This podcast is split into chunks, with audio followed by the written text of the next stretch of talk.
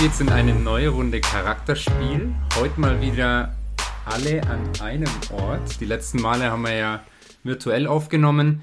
Ähm, ich freue mich aber, denn Sevi, schön, dass du zurück bist aus Antalya. Aber um dich geht's heute nicht.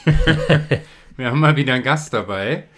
Und äh, wir haben jetzt gerade zweimal sagen müssen, jetzt müssen wir, glaube ich, starten, sonst haben wir bald zwei Podcasts aufgenommen, ohne dass wir auf Aufnehmen gedrückt haben. Ähm, ich habe tatsächlich mit der Bianca oder Bianca kennengelernt auf dem Gymnasium. Ich hätte mit ihr Abi gemacht, wenn ich nicht in der 11. eine Ehrenrunde gedreht hätte.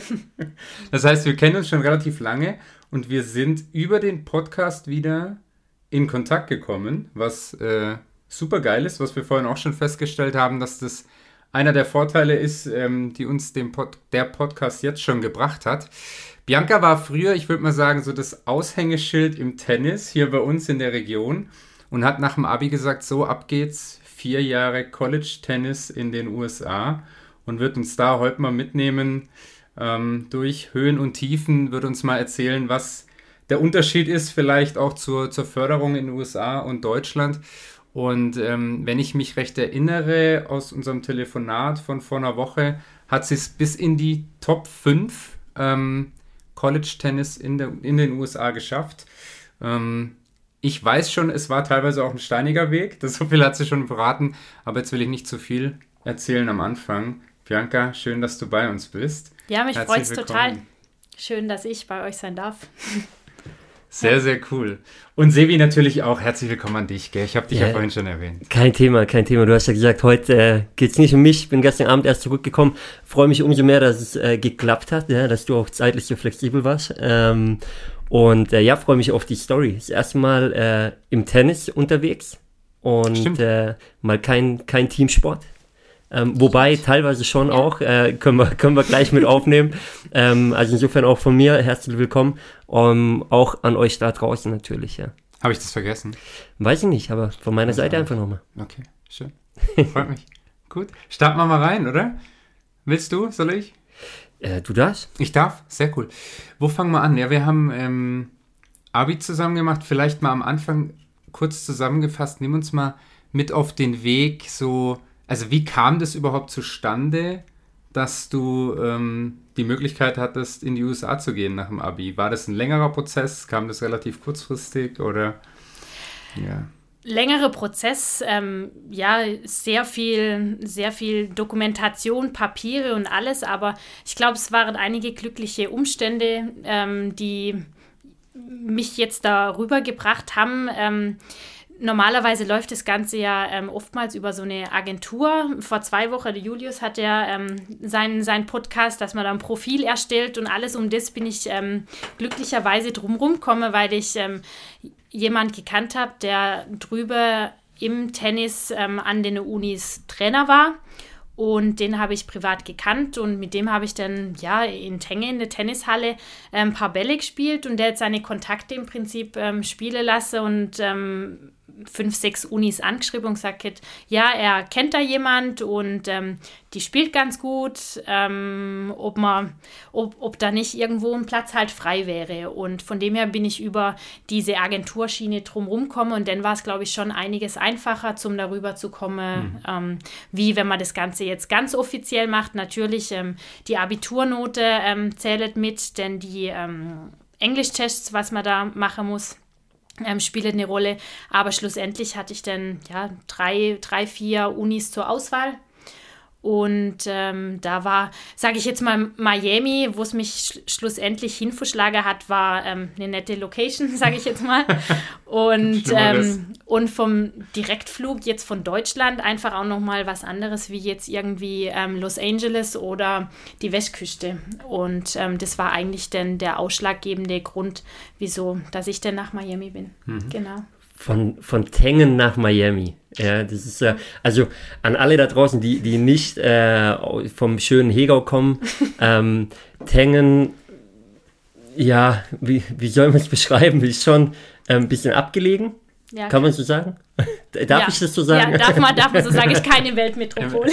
genau, ist absolut keine Ich muss aufpassen, weil Bianca wohnt mittlerweile wieder in Tengen. Ja, ich, ich weiß, ich weiß. Ich, wir sind ja auch wieder in der Heimat, so ja, ist ja nicht. Aber wir haben das ja schon mal thematisiert. Äh, und, und Miami ist ja echt, äh, also auf der ganzen Welt ein Begriff, ne? Ähm, Glaube ich, hat, haben viele schon mal drüber nachgedacht, oh, einmal da leben, ja, ähm, einmal sich da niederlassen, äh, ja, absolut spannend. Aber du hast gerade gesagt, ähm, eben quasi über dein, übers Netzwerk von, von der Person, die du gekannt hast, musstest du trotzdem irgendwas vorlegen? Oder lief wirklich nur über, ich sag mal, Vitamin B, dass mir da vertraut hat und gesagt hat, okay, Bianca, herzlich willkommen? Hm. Vitamin B war, war wichtig, sage ich jetzt mal, der Startschuss, aber schlussendlich ähm, sind es einfach dann die Abiturnote, die zählt, ähm, die, also die schulische Leistung, die Rangliste, ähm, die man jetzt so in Deutschland hatte, das war, glaube ich, dort war ich ähm, äh, Top 50 Damenrangliste in Deutschland. Mhm.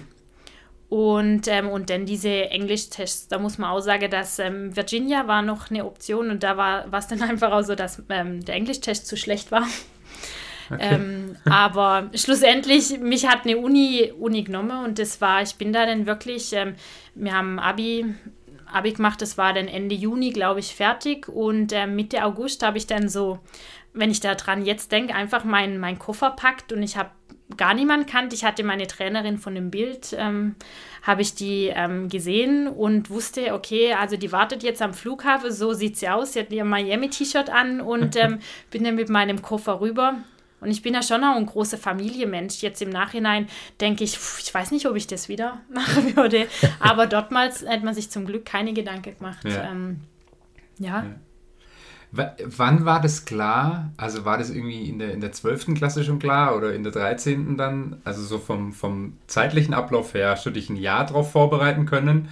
Oder ist das alles in einem halben Jahr passiert oder in drei Monaten? Weißt du, nee, ganz so, ganz so kurzfristig war es nicht. Also ich denke, es war die zwölfte war fertig mhm. und dann war es, sage ich jetzt mal, so im Herbst und die Entscheidung ist dann, glaube ich, im Januar gefallen, wo es denn hingeht und ähm, im August ging es dann rüber, genau. Okay, super spannend. Und wir haben es ja vorhin, oder du hast kurz gesagt, du warst Top 50 Damen in Deutschland zu der ja, Zeit. Genau. Das wird nachher noch spannend, weil am Telefon hast du ja schon ein bisschen was verraten gehabt. da kommen wir gleich noch zu. Du schaust was? Ja, ja, ich war beim Telefonat nicht dabei. Deswegen. Ja, deswegen, ja. Ich, heute weiß ich ausnahmsweise mal ein bisschen mehr. Aber dann lasst uns mal äh, davor auf einen Punkt eingehen, ja, weil bitte. den habe ich aus unserem Gespräch, Fabi. Und zwar hatten wir ja auch einen Podcast, wo wir, ja, vom, vom Schulsystem war das der Podcast, genau, das soll jetzt aber gar nicht großes Thema sein, außer es spielt für dich eine Rolle, Bianca. Aber ähm, wo, Fabi, du gesagt hast, äh, die, die Förderung war nicht immer so da. Ja? Jetzt ging es bei dir ähm, um, um Fußball, aber bei dir, Bianca, um, ums Tennis, Top 50. Ähm, bist du damals schon durch ganz Deutschland gefahren oder wie muss ich mir das vorstellen ähm, zu, der, zu der Zeit, wo du noch auf der Schule warst? Weil um unter die Top 50 der Frauen zu kommen in Deutschland, musst du ja auch entsprechend was geleistet haben. Ja. Ich meine, da sind die Turniere, klar, es gibt Turniere in Deutschland, es gibt ähm, Turniere in Europa, aber man muss schon sagen, dass ich immer meinen Fokus auf, Schule und Abitur gelegt habe. Also ich habe die Top 50 wirklich erreicht mit, ähm, mit den Turniere in, in Deutschland und vielleicht mal noch Schweiz. Aber jetzt so dieses richtige Reise, ähm, das, das habe ich nicht gemacht. Einfach wegen der Schule, da sind wir wieder an dem Punkt, wo, was ich wirklich auch unterstreiche würde.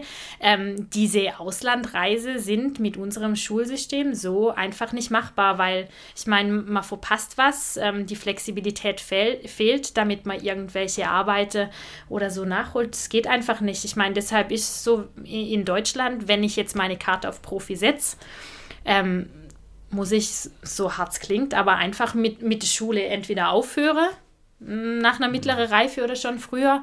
Oder ähm, ich kenne mich da auch zu wenig aus, aber ähm, irgendein Sportgymnasium besuche, wo es dann halt einfach ähm, da der Fokus drauf gelegt wird. Aber ich glaube, das gibt es bei uns eigentlich kaum. Von dem her, sage ich jetzt so im, im Nachhinein, bin ich da schon irgendwo dann auch selber ein bisschen stolz, ähm, damit man es mit einem Abitur und ja, einem, einem guten Abitur dann trotzdem halt darüber geschafft hat. Für mich war es einfach ähm, eine Möglichkeit zum so dieser wirkliche Profi-Gedanke, da bin ich ganz ehrlich, dass ich, ich glaube, da bin ich einfach zu bodenständig, dass ich den nie hatte, dass ich jetzt gesagt habe, ich lege jetzt alle meine Karte irgendwie auf Profi. Aber darüber war es ein Weg, zum aus dem Sport das rauszuholen, was noch drin steckt und dann sieht man mal weiter und gleichzeitig aber trotzdem halt ein Studium zu absolvieren. Und die, die Chance, die habe ich zum Glück genutzt, ja. Hast du gesagt, ähm, ich hoffe, ich greife nicht äh, zu nein, weit nein, vor, du Fabi. Darfst, du, darfst. Äh, du, du, landest dann in Miami, quasi fliegst in Deutschland los, lässt als, als äh, Familienmensch die Familie hier äh, das erste Mal quasi so in die, in die große, weite Welt alleine. Äh, und da empfängt dich eine Trainerin am Flughafen, mit der du noch nie gesprochen hast. So, also die hatte irgendwo mal was gesehen und gehört von dir quasi ähm, und, und wollte dich im Team haben, aber du hast noch nie mit ihr gesprochen davor. Nee, wie, nur am Telefon. Wie war das? Ich stelle mir vor, du kommst da an und äh, ich meine, du hast vorher gesagt, wir hatten ja mit dem Julius das Thema USA, da gab es einen Austausch davor. Ähm, jetzt bei, bei dir in dem Fall gar nicht. Wie war das für dich, als du da angekommen bist in Miami? Ähm, jetzt ist ja eine neue Trainerin, eine neue, eine neue Welt quasi, die du so im Detail eigentlich noch gar nicht kennenlernen konntest. Ja, nee, es war, also ich meine, da würde man lügen, man sitzt im Flieger und denkt, boah, was kommt da jetzt ähm, auf mich zu? Man kennt niemand, man spricht die Sprache nicht fließend, natürlich ähm, Englisch äh, man kann sich unterhalten, aber jetzt nicht in der Form, dass man sich jetzt immer so ausdrücken kann, wie man es ähm, in seiner Muttersprache mhm. macht. Ähm, ja, war spannend, mulmiges Gefühl, irgendwo auf Freude und ähm, ich meine, Julius hat es auch erwähnt, ich, ich, man kommt dorthin und was sich wirklich ändert, ist, man fängt plötzlich an, also für sich selber zu spielen. Mhm. Äh, man kennt niemanden, guckt niemand zu, ähm, dem man irgendwie was beweisen will. Man startet irgendwo sportlich, habe ich schon irgendwo auch wieder bei Null angefangen.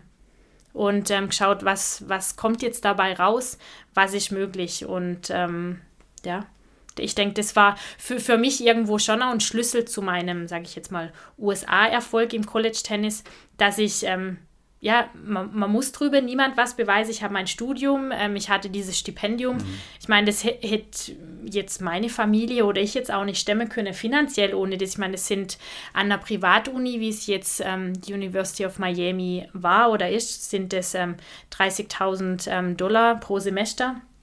Ja, das, mm, ja, als, als normale Familie schüttelt man das jetzt nicht einfach aus mhm. dem Ärmel. Von dem her war es jetzt für mich eine riesige Chance, ja.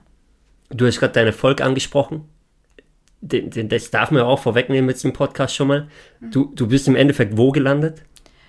Also ich habe, ähm, sage ich jetzt mal, mein erstes Jahr ohne Rangliste natürlich angefangen und hinter drin gespielt in der äh, Mannschaft und ähm, war dann im Einzel, war es Nummer 6, was ich in der Einzelrangliste College Tennis Amerika war und Doppel war es ähm, sogar drei, ja. Krass. Also um das nochmal zu betonen für alle da draußen. Äh, Tennis ist ja nochmal ein anderer Sport als Fußball, wo man eine Mannschaft um sich rum hat, auch wenn man mal ähm, ja nicht so performt an einem Tag, sind noch zehn andere Leute auf dem Platz, ja, die das wieder gut machen können. Im Tennis musst du selber liefern. Also auch wenn man Doppel spielt, muss man liefern, weil wenn nur einer liefert, ja, ja dann, dann sieht es trotzdem scheiße aus. Ja. ähm, also Platz 3 und Platz 6 hast du, hast du erreicht. Und ähm, das möchte ich nur mal herausheben in den gesamten USA.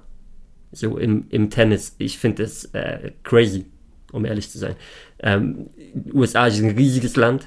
Ja, äh, College-Sport allgemein in den USA, das hatten wir auch schon mal, spielt eine, eine riesige Rolle da drüben, weil es da drüben ja keine, nicht diese Vereinssportarten gibt wie hier, mhm. sondern das ja vom, vom College heraus quasi gefördert wird. Ähm, welchen Stellenwert hat der Tennis da drüben im, im Vergleich mit American Football, ähm, also im Vergleich, Vergleich zu American Football, natürlich ist Tennis gar nichts, sage ich jetzt mal. Ähm, das, das Geld fließt im, im Football, aber ähm, ich glaube grundsätzlich, der Sport ist einfach ähm, toll, was es für einen Stellewert in, in so einem großen Land hat. Egal, ob das jetzt Fußball, Leichtathletik, was es alles für Sportarten gibt. Ich meine, ans, ans Football kommt keine Sportart ran. Mhm. Das, ähm, das ist schon, schon so. Aber ich glaube, ich meine, das stört einen, wenn man jetzt da für eine Unimannschaft spielt, das stört einen auch nicht. Also ähm, ich meine, da geht man selber, ich glaube, ich war an die vier Jahre an vielleicht vier Footballspiele im Stadion. Das ist schon eine tolle Atmosphäre. Also im Fernsehen würde ich mir das jetzt viereinhalb Stunden, da bin ich ehrlich, nicht, nicht angucke. Aber zum jetzt dort ähm, ins Stadion zu gehen, ähm, ich meine, heute kann man sich das aktuell in der Lage gar nicht vorstellen, aber ist schon, schon einfach super und ähm, macht Spaß. Ja. Mega. Ja. Wir, ähm, lass uns mal reingehen in, in deinen Alltag. Also du bist jetzt angekommen eben, das haben wir gerade gehört, bist quasi hinten in der, in der Rangliste gestartet, sowohl im Team als auch in der gesamten US-Rangliste wahrscheinlich, ne, als Neuankömmling und hast ganz nach vorne geschafft in der, in der Rangliste. Ähm, da musst du ja auch ein bisschen was leisten. Hast natürlich äh, ein gewisses Potenzial mitgebracht schon aus, aus Deutschland heraus, aber wahrscheinlich hat sich bei dir brutal viel entwickelt vor Ort, kann ich mir vorstellen.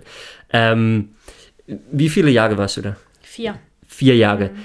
Ähm, nimm mich mal mit in den Alltag. Wie, wie sah dein Alltag da drüben so aus? Du kommst in Miami an, ähm, es geht los. Äh, ja, erzähl mal.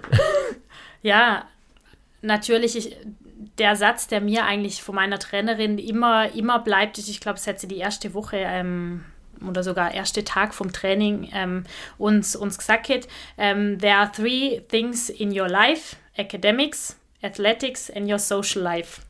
And you can only do two things well. Und das, hat sie, das hat sie gesagt und ich dachte, ich bin Bianca Eichkorn, jetzt raus, ähm, aus Deutschland. Ich mache alles drei und das mache ich gut. und das habe ich mein erstes Jahr darüber versucht.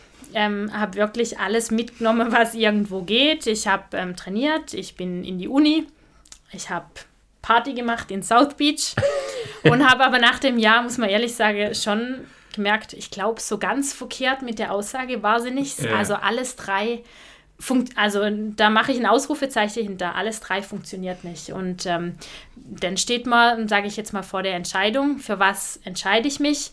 Und natürlich bin ich wegen Tennis rüber. Ich ähm, ja, wollte studieren und ähm, dann sind wir schon an dem Punkt, wo man sagt, ja, man bringt da Opfer oder sind so die negative Seite. Natürlich habe ich South Beach kennengelernt und das war alle Dinge mein erstes Jahr, aber irgendwo, ähm, wenn man denn besser werden will und weiterkommen will, funktioniert ähm, alles drei wirklich nicht. Da hatte sie recht und da muss ich auch jetzt immer nur schmunzeln und das, ähm, ich gehe mit meiner Family dort ähm, in zwei Wochen in Urlaub hin. Ich weiß, dass man über den Satz ähm, wieder redet. Ähm, und da hat sie einfach, einfach recht. Aber wie, wie mein Alltag aussah, ich meine, der war voll gepackt, muss man schon sagen, mit ähm, Training auf dem Tennisplatz, vom Kraftraum, Leichtathletikbahn, ähm, ja, und dann Uni. Und so viel, ich meine, es sind 24 Stunden, wenn es jetzt ähm, drei Stunden Tennis, ähm, vielleicht noch zwei Stunden Fitness, ja, sechs Stunden Uni, habe ich ganz vergessen zum Rechnen, aber dann bleibt halt nicht mehr neben Schlafe so viel übrig. Ähm, und so, so war eigentlich der Alltag schon sehr durchgetaktet. Ein Tag hatte man ähm, in der Woche kein Training. Krass. Also von sieben Tage war Aber Training, Tag. Äh, sorry Sebi, ja. Training bestand dann immer aus Tennis und Kraftraum, Fitness, Laufeinheiten oder wie auch immer. Also das war schon beides immer drin. Ja, also ich sage jetzt mal von, mir hattet fix zwei, zweimal die Woche Krafttraining und das meistens morgens vor der Uni, also um sechs. Ähm, und, und dann war, sage ich jetzt mal, ein, einmal fix noch irgendein anderes Cardio-Workout oder irgendwelche Sprints auf der Leichtathletikbahn oder irgendwelche, was ja nur so alles einfällt, Treppestufe laufe oder ja, solch, solche Sachen und, und dann halt ähm, das Tennis dazu. Und ich meine, meinen Bachelor wollte ich ja, wollte ich dann auch machen. Ich, ich schmunzel gerade, weil ähm, jetzt, wo wir einen Podcast aufnehmen, ich bin gestern Abend aus dem Türkei-Trainingslager wiedergekommen. Wir hatten das Thema die ganze Woche mit unseren Jungs, weil die natürlich abends auch oft, obwohl es eine Bettruhe gab, rausgegangen sind zum Feiern. Es waren zwei Trainingseinheiten pro Tag angesetzt, zwischendrin auch getaktet, dann zwar nicht mit, mit einer Uni, aber halt mit Essen und Regeneration dann an sich. Jetzt waren die teilweise halt entsprechend tot, weil die feiern waren. Jetzt sagst du im ersten Jahr, hast du die Feierei auch mitgenommen, ja, South Beach, ähm, hast ja. Miami ein bisschen genossen. Äh, wie hast du das dann hinbekommen? Das erste Jahr. Ja. Mit der Feierei. Wenn teilweise um 6 Uhr morgens Training angesetzt Ja, und das waren ja 11, 12 Stunden. Also wenn ich vorhin ja, genau. richtig zusammengerechnet habe, sind wir bei 11, 12 Stunden, die ja schon mal voll waren. Ja. Plus, bisschen schlafen sollte man auch noch. Plus, es kommt ja noch dazu, du warst ja nicht gewohnt. Also der Alltag hat sich für dich ja komplett geändert. Ich meine, du, du kamst von hier, hast natürlich auf einem, auf einem guten Niveau schon trainiert. Mhm. Ähm, aber, aber es war natürlich ein anderes Leben. Wahrscheinlich hast du hier nicht um 6 Uhr morgens äh, vor, vor der Schule schon trainiert, nee. ähm, sondern halt dann abends danach. Mhm. Also wie, wie war das für dich? Hast du da Schwierigkeiten gehabt oder warst du einfach quasi so jung und fit und konntest alles noch wegstecken, dass die Feierei damals auch überhaupt kein Problem war? Oh, schön wär's. weggesteckt. Also wenn man, also meine Familie wird es bestätigen. Das gebe ich auch ehrlich zu nach dem ersten halben Jahr. Ähm, man geht darüber mit der Absicht, man macht es vier Jahre und ähm, man kriegt das Stipendium auch nicht, wenn ich jetzt sage, ich will das nur irgendwie ein Jahr machen. Mhm. Also die wollen ja schon, dass jemand sich auch, sage ich jetzt mal, an das Ganze gewöhnt und immer besser wird und da auch Leistung bringt. Und ähm, ja, nach dem ersten halben Jahr, ich bin auch das erste Jahr über Weihnachten nicht wieder heim ähm, weil ich dachte, ja gut, wenn ich, ähm, ich bin im August geflogen, das Ganze ist im Mai zu Ende, wenn ich jetzt da über Weihnachten nochmal heimgehe, rentiert sich das nicht, aber ich mache das ein Jahr und ich habe meiner Trainerin auch nach der ersten sechs Monate gesagt, also ich höre auf, ich komme nicht mehr. Ähm, ich, also ich hatte, und das ist jetzt nicht übertrieben, keine drei Tage am Stück, mein erstes Jahr, komplettes erstes Jahr, kein Muskelkater. Also, Krass. Ähm, wenn man jetzt denkt, ja, okay, ich hatte Potenzial, ich war jung und ähm, fit in Anführungszeichen, dachte ich, dass ich jetzt eigentlich nicht so schlecht trainiert war, als ich in Deutschland war, aber ich wurde eines Besseren belehrt. Also ich glaube, Tennis war jetzt weniger so mein Problem, aber ähm, an, an das Fitness, ähm, da kam gar nichts gar nichts ran. Da war ich, wenn man jetzt auch ehrlich ist, einfach aus Deutschland gar nichts gewohnt. Also ähm, den, den Muskelkater, den ich mein erstes Jahr darüber hatte, ähm, den brauche ich nicht nochmal. es gibt ein, ganz kurz, es gibt ein YouTube-Video von dir. Mhm. Ja. Das, wir haben es beide gesehen, du hast uns geschickt. Das können wir vielleicht auch verlinken, weil ja, das absolut, ist so spannend. Ja. Weil ich habe nämlich diesen Trainer jetzt vor Augen, ja. So, weiß nicht, zwei Meter groß, zwei Meter breit, breit. Muskelmasse. Footballcoach war Ja, so sah er aus. So sah er aus. Also, und ansagen, dass es kracht, ne, in dem YouTube-Video. Mhm. Also, ja. also, wenn er was gesagt hat, dann war, dann war ich glaube, man hätte eine Stecknadel fliegen lassen können in diesem Kraftraum. Ähm, denn da waren alle still und also ich glaube, eine größere Respektperson. Ich habe es in dem YouTube-Video auch gesagt und das würde ich weiterhin sagen. Also am Anfang hatte ich wirklich ähm, Angst, in Anführungszeichen, dass ich das Ganze also nicht überlebe. Ich dachte, oh nee, nicht schon wieder in den, den Kraftraum und ähm, pff, ja, ich, ich war es halt einfach auch nicht gewohnt. Und ähm, mittlerweile denke ich, ist einfach auch ein Schlüssel zum Erfolg ähm, das ganze Fitnessprogramm, was, was man hier vielleicht jetzt in Deutschland, ähm, zumindest so wie ich trainiert habe, einfach auch vernachlässigt. Ähm, man, steht da auf dem Tennisplatz, weiß jetzt nicht, müsst ihr sagen, wie sie im Fußball, aber so dieses, so wirklich auf die Zähne beiße oder wenn es nicht mehr geht, dann nochmal weiter und nochmal extra. Ja, ich denke, das, das hat mir hier jetzt in Deutschland gefehlt, in Anführungszeichen, und ähm, mir drüber einfach weitergeholfen, um dann schlussendlich dort denn zu stehen, wie ich, was ich denn stand, als ich ähm, fertig war. Hm. Diese, diese bekannte Extrameile, ne? Genau. Ähm, die, die man, glaube überall im Leben braucht. Wir haben es ja schon ein paar Mal gehört gehabt. Und ich finde es trotzdem wieder spannend, dass sich das jetzt auch mit deinen Aussagen wieder deckt. Ähm, du, man muss sich das mal vor Augen führen. Du kommst als Top 50 Spielerin in Deutschland. Ich meine, aus Gesamtdeutschland gehörst du zu den besten 50 Tennisspielerinnen, ja, gehst in die USA und sagst, oh mein Gott, mein Fitnesslevel ist gefühlt bei null im Vergleich mit dem, was da erwartet wird. Ja. Mhm. Ähm, ich finde es einfach krass, ne, wie, wie anders dann das, das Training angesetzt wird quasi, ähm, wie, wie unterschiedlich doch die Verhältnisse nochmal sind.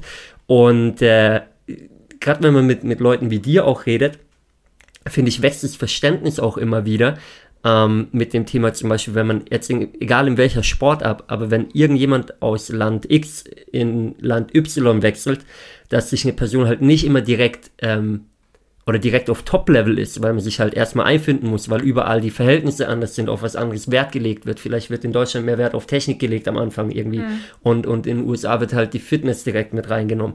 Ähm, also ja, und, und was aber bleibt und was sich dann doch überall deckt, ist eben diese berühmte Extrameile, die du angesprochen hast, und das halt in jedem Bereich, egal ob Sport, privat, ähm, beruflich, äh, um ganz oben anzukommen, muss man die halt gehen. So, und das wurde da in dem Fall, in dem Fall beigebracht, ja. Total, ja. Aber würdest du sagen, da, davon ziehst du heute noch? Oder zehrst du heute noch? Ja, also ich meine, klar, tennismäßig mache ich, mach ich das jetzt in, in Deutschland eher, sage ich jetzt mal, wieder, wieder just for fun und ähm, so, so gut man halt, sage ich jetzt mal, Familie, ähm, Beruf und alles unter einen Hut kriegt, aber ähm, aus dem Sport nehme ich so viel für, mein, für meinen Alltag mit, für egal ob es ähm, beruflich oder die Geduld jetzt auch mit den Kindern oder was ich jetzt an, an die, ähm, unsere zwei Jungs ähm, weitergebe, ist nochmal ein Satz, der, der mir auch immer im Kopf bleibt, wenn ich jetzt meiner Trainerin gesagt habe, ähm, I don't know if I can do this. Yes, you can.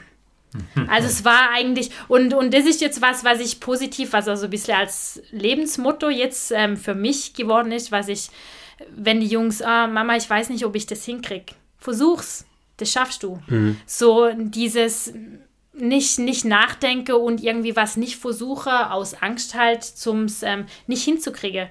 Versuch's erstmal und ich glaube, wenn ich das da drüben nicht versucht hätte und ähm, dem ganzen Programm nicht eine Chance gegeben hätte, wäre ich denn da nicht ähm, gestanden, wo, wo ich denn am Schluss stand. Und ich meine, das gebe ich wirklich jedem weiter, egal ob es jetzt Kinder oder Freunde oder Familie ähm, versucht. Und dieses, dieses Positive, ich denke, das ist auch was, was ähm, mich denn auszeichnet, auch die Disziplin, die ich ähm, darüber, ich glaube, ich hatte sie schon immer.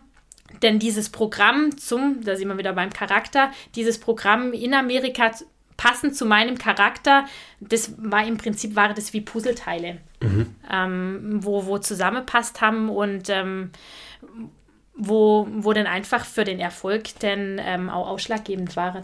Ja. Weil, beschreibst du für die, für die Leute, ich sage passend zu deinem Charakter. Was würdest du sagen, bist du für ein Charakter? Ja, ich meine, so, so eine ähm, der Perfektionismus ist schon sehr, sehr ausgeprägt. Wird, egal ob jetzt ähm, das Familie oder mein Mann oder Freundeskreis ist, das würde, würde sie unterschre unterschreiben. Und das jetzt zu, ähm, zu einem harten Training und ähm, zu viele Stunden auf dem Platz und im Kraftraum. Ich meine, wenn man irgendwo immer versucht, ja, sage ich jetzt mal, noch besser, noch besser ist eine gute Eigenschaft, ähm, denke ich, bis zu einem gewissen Grad. Ich meine, da sind wir jetzt auch an dem Punkt, ähm, man braucht auch nicht alles schönreden, das war ähm, drüber toll, aber eine, dieses Programm und dieses ambitionierte Tennisprogramm passend ähm, zu diesem Perfektionismus, ähm, da muss man schon auch aufpassen. Ich meine, diese Grenze wurde mir auch aufgezeigt, dass ähm, es geht nicht immer besser. Und ähm, irgendwann ist man dann vielleicht auch mal müde oder ähm, nicht so gut drauf oder ähm, sich jetzt irgendwie, muss man auch mal einen Punkt machen. Und ähm, das ist jetzt was, wo, da sind wir beim nächsten Satz, ich meine, ein bisschen denke ich immer nur so in Englisch, was diese Sätze anbelangt. If you're tired, fake it.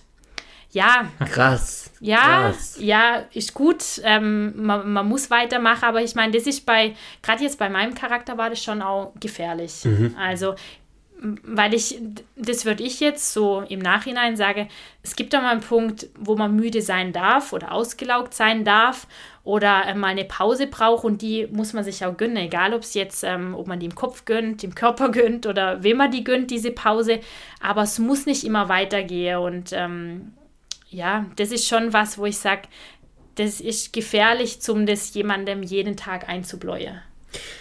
Ist ja auch was, ja. wenn man ein bisschen den, den Sport betrachtet, jetzt nicht nur Tennis, sondern allgemein. Ähm, es waren die Olympischen Winterspiele gerade, da war, war das eine russische Läuferin, Eiskunstläuferin, was, was durch die Presse gegangen ist. Ich weiß nicht, ob ihr das verfolgt habt. Die hm. mit 15 Jahren, Top-Talent, ähm, wenn du das, den Spruch sagst, ja, ähm, if you're tired, fake it.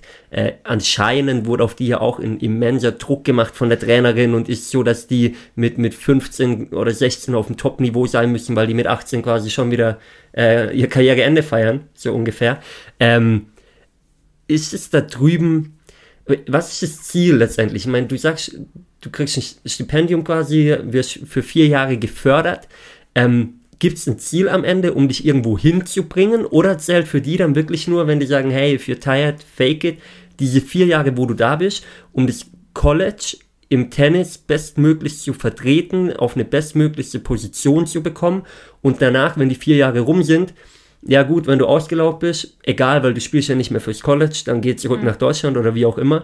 Oder wollen die dich schon haben die das Ziel, die vier Jahre dich dahin zu bringen, dass du Profi wirst. Unter den Top 50 weltweit dann zum Beispiel. Ich glaube, ich glaub, denen ihr Ziel ist, die vertrauen so in ihr Sportprogramm, dass sie sagen, wenn du vier Jahre, ähm, sage ich jetzt mal, alles gibst und ähm, dich da voll auf Studium und ähm, Sport konzentrierst, dann schaut mal, was rauskommt, sage ich jetzt mal. Mhm. Also ich das, das weiß ich, dass ähm, ich glaube, wenn ich Profi hätte werden wollen oder irgendwie nach den vier Jahren wäre der Zeitpunkt gewesen, glaube ich, ähm, wo ich sage, so gut habe ich noch nie gespielt. Mhm. Ähm, wenn ich es versuche, dann. Und ich meine, das ist, glaube ich, das, was sie erreichen wollen. Ich meine, sie fördert dich die vier Jahre, du ähm, gibst da alles. Ähm, ich meine, es sind viele. Dominik Köpfer, mhm. ähm, der, ich glaube, er ist jetzt auch Top, Top 50 ähm, in der Welt hat auch die vier Jahre ähm, College-Tennis gespielt und ist danach dann ähm, zum, zum Profi. Ich denke, so eine professionelle Grundlage, die, ähm, ich meine, die gibt es drüber, die kriegt man hier oder hätte man jetzt hier mit einem ähm, normalen Studium in Deutschland nicht kriegt. Und ähm, diese Professionalität gibt einem schon die Möglichkeit, zum Profi ähm, zu werden. Oder ich hätte, ähm, ich glaube, hätte ich jetzt ähm, meinen Mann nicht dort schon gekannt, wäre ich wahrscheinlich, hätte ich meinen Master noch ähm, dann dran gehangen und ähm, wer dort vielleicht irgendwie ein Assistant Coach, ähm, ich meine, diese Möglichkeit, die gibt es dann auch, dass man dann mhm. eine Art ähm, Coach macht und dann so den Master noch ähm, finanziert. Ähm, das wäre jetzt auch noch eine Möglichkeit gewesen, aber ähm, ja, alles kommt so, wie es kommt und das war auch gut und dann bin ich ja der Familie halber und Mann halber dann auch wieder heim und ähm, mittlerweile denke ich, ja, das war auch irgendwo Schicksal und ähm, war gut, dass es, ähm, dass es so kam. Also ich glaube, nach den vier Jahren habe ich meine Pause auch braucht, die habe ich ähm, am Telefon auch schon gesagt. Also ich habe dann, denkt man gar nicht, aber wirklich zwei Jahre, nachdem ich dann wieder hier war, komplett, also kein Schläger in die Hand genommen. Äh, so viel zu If you're tired, fake it. Ich glaube, das habe ich drüber ähm, eine ganze Zeit gemacht und ähm, irgendwo dann hier einfach gesagt, ich brauche brauch dann auch wieder eine Pause nach den vier Jahren, weil der Druck ähm, war alles ähm, super, aber der Leistungsdruck ist schon, der war schon hoch. Natürlich ist das ähm, Top 5 hört sich gut an und hört sich toll an in so einem riese Land, aber ich hab, war dann da schlussendlich die letzten eineinhalb Jahre einfach aus Aushängeschild ähm, von der Mannschaft und ähm, ja, ein gewisser Druck, der kommt mit. Mhm. Das ist, ähm, ist einfach so. Hm. Ist, ist krass, weil äh, eben du sagst gerade nochmal Top 5, ähm, riesiger Leistungsdruck, kommst zurück und hast zwei Jahre lang kein, kein Tennisschläger in die Hand mhm. genommen. Die Sportart wahrscheinlich, die deine größte Leidenschaft war von klein auf, ähm, der, der Tennisschläger, der dich immer begleitet hat. Ja. Äh, ich meine, hier in der Region hast du ja auch einen Namen, ja. Ähm, also wer, wer Sport ein bisschen verfolgt hat, äh, der sollte dich kennen. ja. Ähm, und und im, im Tennis speziell nehme ich an, in den USA hat man dich zu dem Zeitpunkt dann auch gekannt, ja, wenn du, ja. wenn du eine Top 5 Spielerin warst. Ist es wie, kann man sich vorstellen, wie, wie, wie ein Tennis-Burnout, wenn man das so nennen kann? Also warst du einfach ausgebrannt und, und hattest deswegen einfach, wollte ich den Tennisschläger nicht mehr sehen?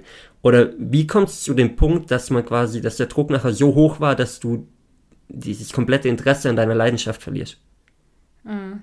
Also ich glaube, mein der Erfolg, ich habe hab den drüber, ich meine, da, da würde man Lüge schon, schon auch genossen, dass es gut lief. Und natürlich ist es total schön, wenn man sieht, man, man wird einfach besser und ähm, man holt da noch was aus dem Körper raus. Und ich meine, da sind viele Puzzleteile, dann ist der Kraftraum, ähm, die Fitness, Tennis, natürlich Ernährung war drüber auch ein ganz großer Punkt. Man, man reizt es denn aus, was ähm, wie kann ich mich nur gesünder ernähren, was kann man vielleicht denn legalerweise irgendwie nur dazu nehmen, was ähm, wieder mit schneller Regeneration und und und, da, ähm, da probiert man ja viele Sachen und so Tag für Tag dieses ähm, am Schluss, ja, war ich dann einfach schon auch in einem Hamsterrad, wo man denkt, okay, ähm, so dieses zur Ruhe kommen, das ging eigentlich gar nicht mehr und da kommt man so rein und ist drin und weiß dann gar nicht mehr, wie man da rauskommen soll. Mhm. Und ich habe dann für mich irgendwo denn hier in Deutschland auch keinen Weg sehe. Wie komme ich da raus, glaube ich, ähm,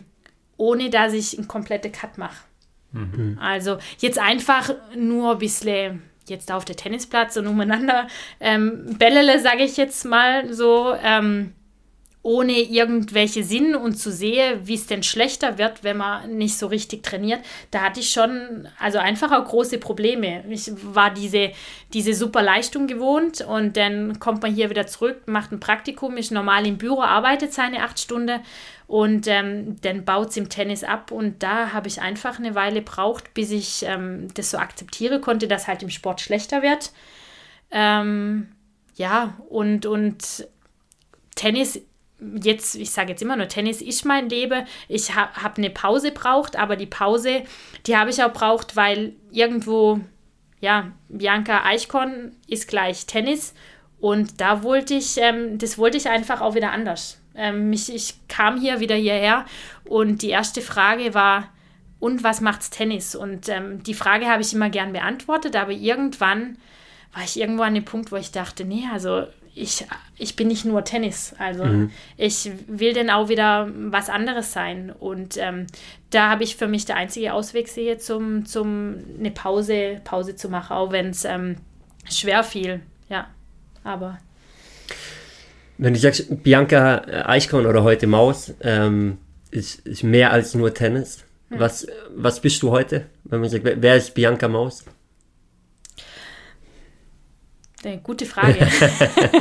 Was, ja. Also Allrounder Tennis nach wie vor, würde ich sagen. Ähm, dann bin ich ähm, eine Mama von zwei Jungs, zwei kleine. Ich bin eine Ehefrau. Ich bin zweite Vorstand ähm, beim Tennisclub Tenge. Bin Elternbeiratsvorsitzende bei uns im Kindergarten. Also ich glaube, ich habe so ein bisschen das, was mir für meinen Weg weitergeholfen hat, sage ich jetzt mal, so wie ich aufgewachsen bin. Und ich habe Tennis in Tenge im Tennisverein gelernt. Ähm, und das möchte ich jetzt, habe ich jetzt auch ein bisschen die Ansprüche an mich, denn einfach ähm, auch wieder zurückgebe und andere Kinder oder ähm, andere Vereinsmitglieder ähm, weit, weitergebe. Das ist so, sage ich jetzt mal, dieses, auch dieses Ehrenamt mein Weg zum das zurückzugeben, wofür ich dankbar bin, dass ich es halt, ähm, also ich meine, ohne den Tennisclub Tenge wäre ich, ähm, wär, hätte ich den Sprung nach Amerika mhm. auch nicht geschafft und ich hatte dort, weiß ich nur, als ich angefangen habe mit sechs, ähm, ich hatte dort einen Trainer in Tenge, der das ähm, mit mir viermal die Woche ähm, trainiert und wenn ich ihn, also die Person, den Trainer hätten müssen voll zahlen, das hätten wir als Familie gar nicht machen können. Er hätte gesagt, die hat Talent, das versuche ich jetzt mit ihr. Und ähm, wir haben da drei, drei, vier Jahre lang wirklich viermal die Woche ähm, trainiert und da bin ich ihm heute noch nach wie vor sehr dankbar und ähm, und ja, wie gesagt, also was bin ich jetzt heute? Ich würde sagen, ich ha habe da relativ viele Bälle in der Luft. Mhm. ähm, und und da bin ich auch dankbar. Ich glaube, ähm, wenn man viele Bälle in der Luft hat, dann verteilt sich halt irgendwo auch ein bisschen der Druck. Wenn es jetzt im Beruf nicht ganz so gut läuft oder jeder hat mal eine Durststrecke, dann konzentriere ich mich auf Familie. Wenn, und wenn es, ähm, sage ich jetzt mal, dort mal ein bisschen ja, die Fetze fliegt, ähm, dann kann ich dann doch mal auf den Tennisplatz oder was anderes machen. Also ich glaube, dieser Ausgleich ähm, und diese, ähm, ja, der Begriff ist zwar manchmal dann auch ein bisschen ausgelutscht, aber diese Work-Life-Balance, mhm. Ähm, ich denke, die, die habe ich jetzt so für mich auch gefunden. Ja. Ich, ich finde es schön, das, das zu hören, diese Dankbarkeit mhm. ja, bei dir und auf der anderen Seite auch diese, diese Gebermentalität, nenne ich mal, also Thema Ehrenamt auch, ist ja auch nichts Selbstverständliches. Äh, jeder, der das macht, auf eine gewisse Art weiß, wie viel Zeit man da reinsteckt und man, man nicht irgendwie finanziell von profitiert, ja, sondern das, das macht man einfach, weil man eben was geben möchte, was zurückgeben möchte, weil man eine Leidenschaft vielleicht auch für was hat und weil man mit äh, einem bestimmten Thema verbunden ist. Und das ist das, was man, was man raushört. Und auf der anderen Seite, ähm, und da hätte ich jetzt gerne deine Meinung dazu. Äh, dieses Thema, was du gerade gesagt hast, Ausgleich. Ja, also wenn du mal äh, ja irgendwo äh, mal wieder Gas geben musst oder was auslassen musst, dann, dann gehst du auf den Tennisplatz. Äh, auf der anderen Seite hast du einen Ausgleich mit der Familie. Jetzt habe ich immer noch diesen Spruch im Kopf von deiner Trainerin, den sie dir gesagt hat, ja. Äh, es gibt nur zwei Punkte, die du voll machen kannst. Wie siehst du das aus der heutigen Perspektive? Wenn man wirklich ähm, erfolgreich in dem Sport werden will. Unterstreichst du das? Oder sagst du, nee, ohne die dritte Komponente, also ganz ohne die dritte Komponente, geht es halt auch nicht, weil dann die Gefahr droht, was dir passiert ist, dass man quasi sagt, nee, jetzt cutte ich komplett und äh, hänge einen Tennisschläger quasi am Nagel, weil ich bin ausgelaugt, ich habe äh, zu viel davon gehabt und ich will jetzt erstmal eine Pause. Hm.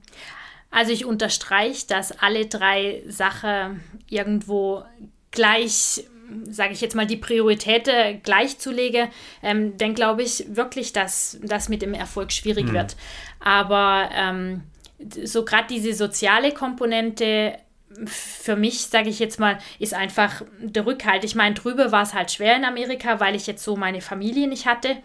Ähm, aber hier jetzt, jetzt in, in Deutschland wieder, also ich würde jetzt keinen Tag ähm, habe wolle, wo ich nicht weiß, dass ähm, meine Eltern, meine Schwester, ähm, mein Mann, meine Kinder, mein Patekind, also ich meine, es gibt, gibt einem schon auch Kraft.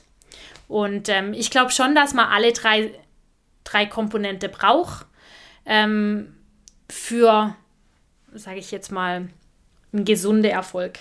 Mhm. Ob, er, ob er vielleicht jetzt ganz so ganz so krass wird, der Erfolg, das, das, ja, da mache ich schon, ich glaube, so, so richtig Erfolg, egal welcher Spitzensportler oder ein Karrieremensch, muss ja auch nicht Sport sein, ähm, irgendwelche Opfer bei einem Riese-Erfolg muss man bringen. Also ähm, das, das glaube ich schon. Und da muss man halt für sich abwägen, will man jetzt diesen Riese-Erfolg und bringt diese große Opfer oder ähm, schraube ich vielleicht meinen Erfolg jetzt etwas runter und ähm, nehme die dritte Komponente ein bisschen mehr dazu. Also ich würde jetzt ja, Sport macht mir Spaß und ähm, ich meine, wenn man jetzt Schule ist jetzt nicht, ist jetzt vielleicht dann eher der Beruf, aber diese soziale Komponente wenn man jetzt denkt, habe ich schon auch drunter gelitten, dass ich die jetzt drüber nicht so als Rückhalt hatte. Natürlich haben meine Family, ähm, die haben alle die Spiele online anguckt. Das war ja oft auch mit ähm, Livecam und alles und mitgefiebert.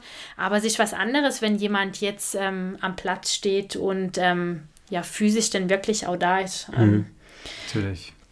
Das, das ist schon so. Ja. Ja, was mich noch interessiert, weil jetzt sind wir ja gerade auch wieder noch mal kurz drüben.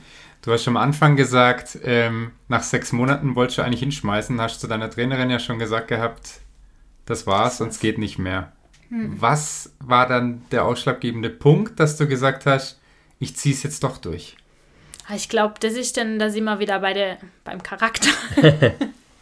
ähm, die, die, die, Persönlichkeit einfach, also ich, ich war vorher schon jemand, der jetzt einfach einen Kopf in Sand ähm, gesteckt hat oder so dieses, ähm, ich kämpfe mich jetzt dadurch, ähm, das war schon der ausschlaggebende ähm, Punkt und Grund auch, wieso, dass ich dachte, ich meine, die Trainerin hat dann gesagt, jetzt versuch's nur mal ein halbes Jahr und dann mhm. ähm, gewöhnst du dich daran. Und so war es denn tatsächlich, ähm, dass man irgendwann gewöhnt sich der Körper auch an das ganze Krafttraining und ähm, an das Fitnessprogramm und man steckt ähm, Sache anders weg und Situationen anders weg und ähm, kommt ein bisschen so mit diesem ja, Militärgedanke, wie das da drüber denn doch manchmal auch ablief, ähm, kommt man besser klar. Aber ich denke, da sind wir beim Charakter. Irgendjemand anders ähm, hätte es vielleicht dann auch lassen oder dachte, oh, also die Opfer sind mir da zu groß. Mhm. Ähm, das lasse ich.